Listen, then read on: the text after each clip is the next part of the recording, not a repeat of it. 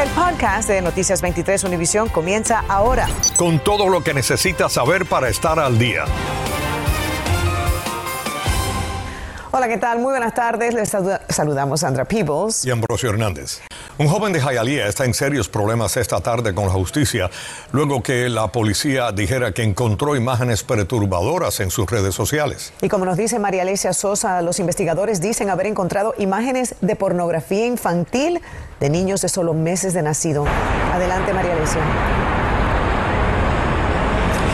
Sandra Ambrosio, definitivamente un caso que tiene consternados a los residentes del área donde vive este joven en Jayalía. Nos contaron que era un muchacho tranquilo y que salía poco de su casa, pero que jamás imaginaron que podría estar involucrado en algo así. Este miércoles se presentó en corte Lisandro Peña, de 23 años, luego de ser acusado por publicar en las redes sociales varias imágenes sexualmente explícitas que involucraban a niñas pequeñas. Según el informe de arresto, las fotos eran publicadas en Snapchat y al menos una de ellas incluía un texto que sugería que se trataba de una colección para personas que aman los niños. Los vecinos del joven de Jayalía, que es estudiante de FIU, no salen de su asombro. Terrible, terrible. ¿Te conoces su familia? Muy buena familia. Los conozco desde chiquito, Ariel la hermana, muy bueno. Y él no parecía otra cosa. Un muchacho bueno, decente. Pero bueno, me han dejado frío ustedes, ¿no? Peña está enfrentando ocho cargos por promover actos sexuales de un niño. El informe detalla que las fotos eran de niñas que van desde los pocos meses hasta los 10 años de edad y se enfocaba en mostrar las partes íntimas de las pequeñas. En una de ellas también se mostraba teniendo sexo con un perro. Esta vecina del acusado dijo que la noticia le aterra ya que ella es madre de una niña. Y vive ahí, increíble. Ni la mando a botar la basura. Yo prefiero ir yo o voy con ella. Las autoridades dijeron que Peña fue arrestado en su casa el martes por la noche sin resistencia.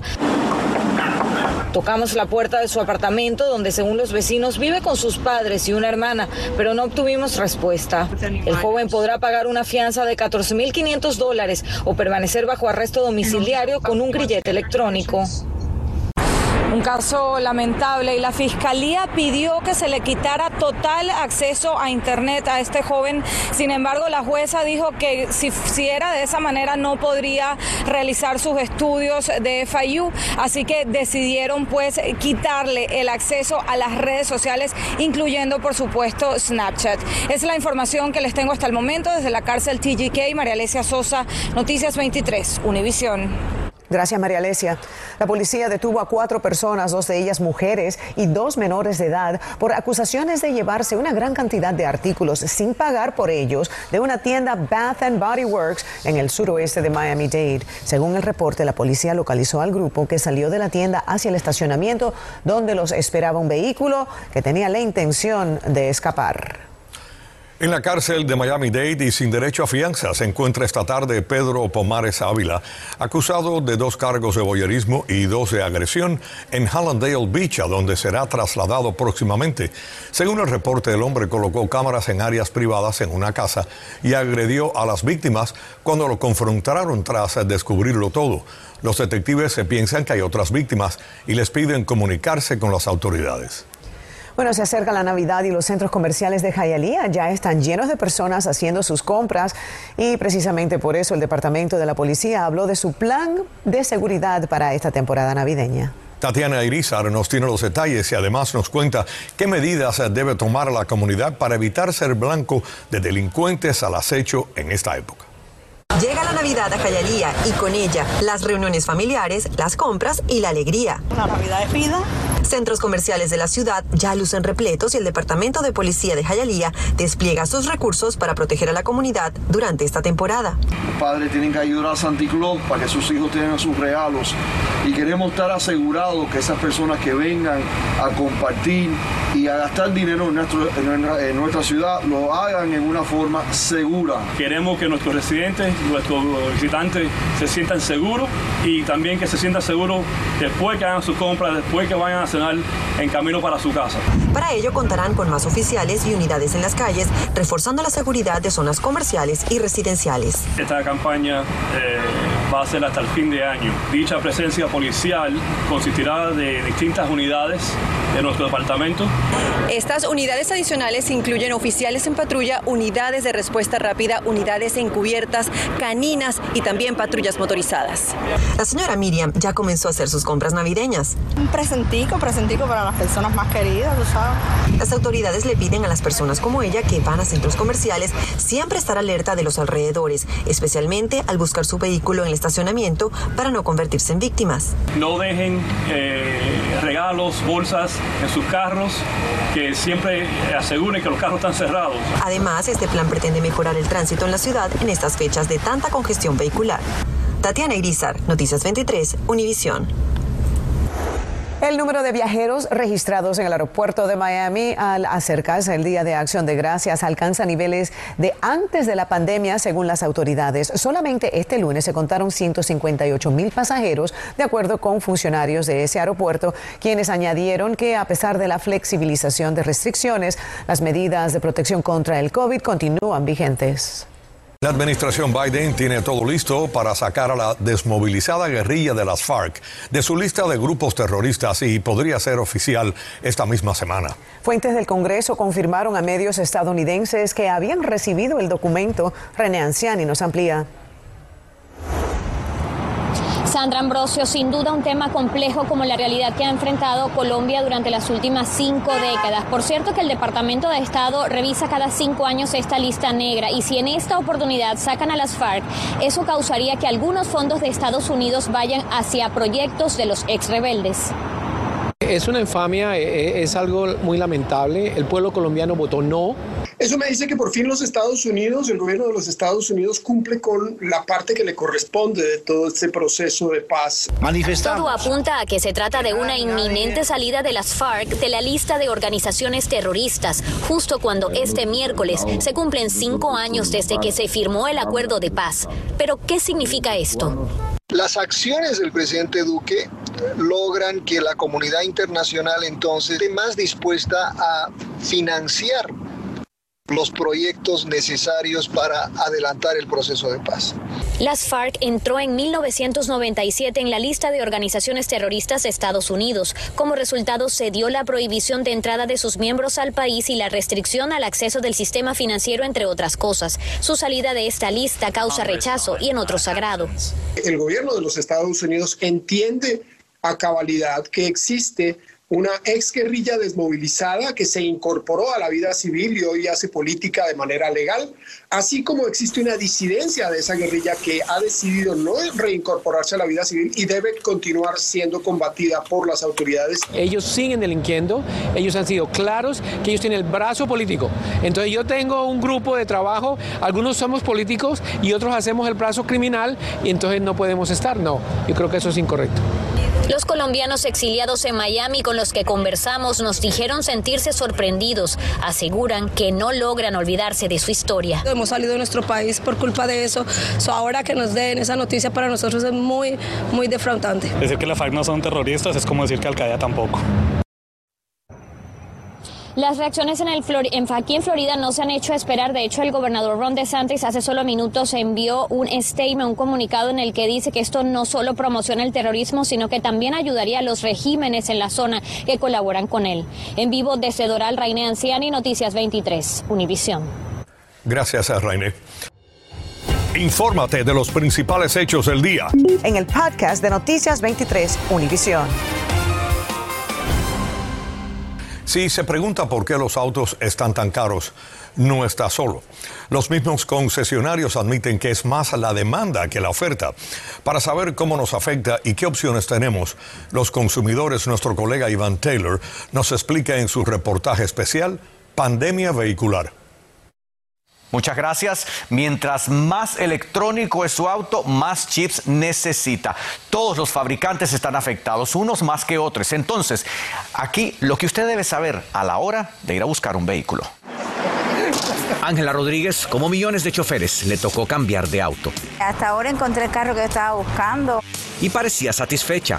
Es el color que quería y su opción fue arrendar en comparación con lo que pagaría antes por el arrendamiento a lo que va a pagar ahora, ¿hay alguna diferencia?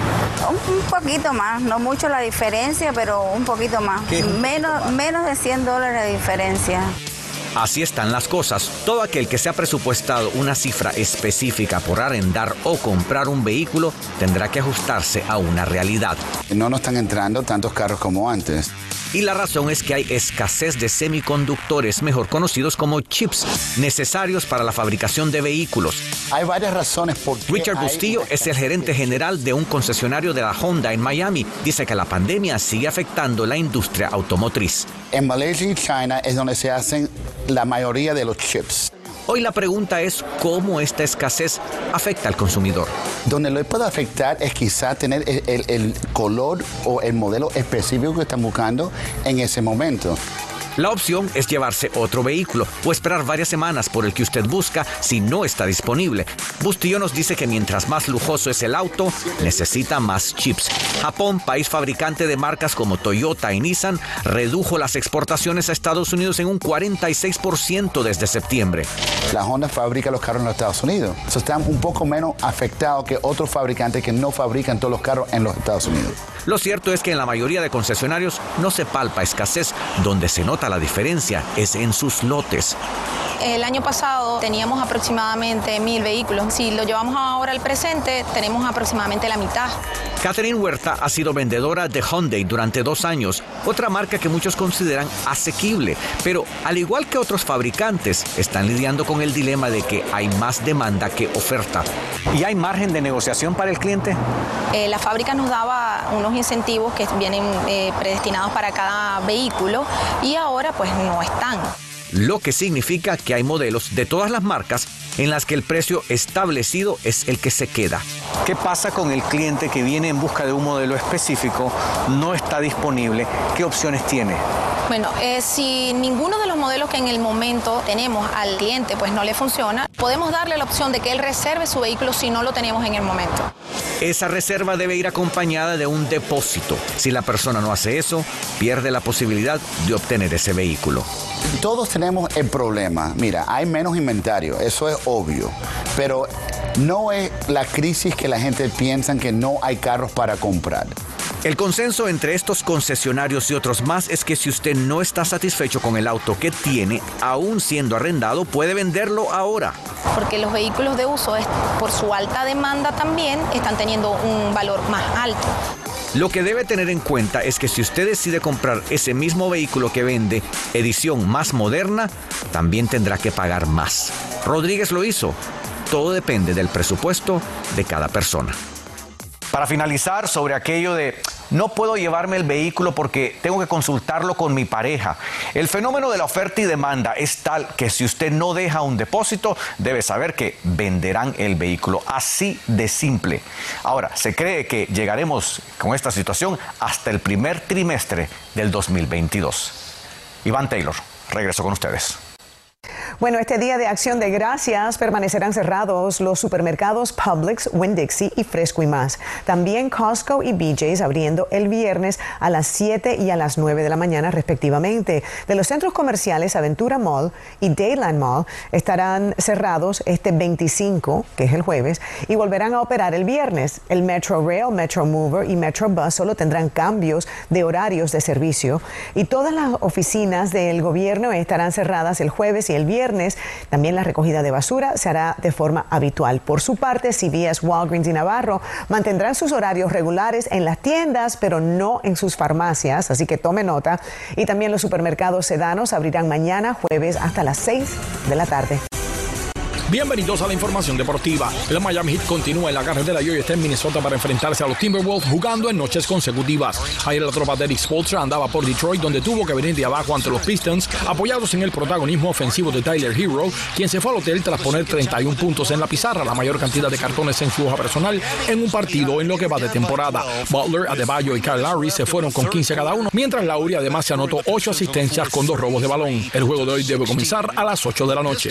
Un poco más temprano a las 7 de la tarde los Florida Panthers en el BB&T Center de Broward estarán recibiendo a los Philadelphia Flyers. El equipo está envuelto en otra buena racha ganadora, esta de cuatro victorias consecutivas, las dos últimas sin su mejor jugador y capitán, Alexander Barkov, quien continúa recuperándose de una lesión en la rodilla izquierda sufrida en el partido ante los New York Islanders y podría estar fuera dos semanas más. El equipo está invicto en las primeras 10 salidas en casa de la temporada. Hoy vamos por la oncena y de ganar empataríamos con los Chicago Blackhawks como los únicos que lo han logrado en toda la historia de la liga. Ernesto Clavelo Deportes 23.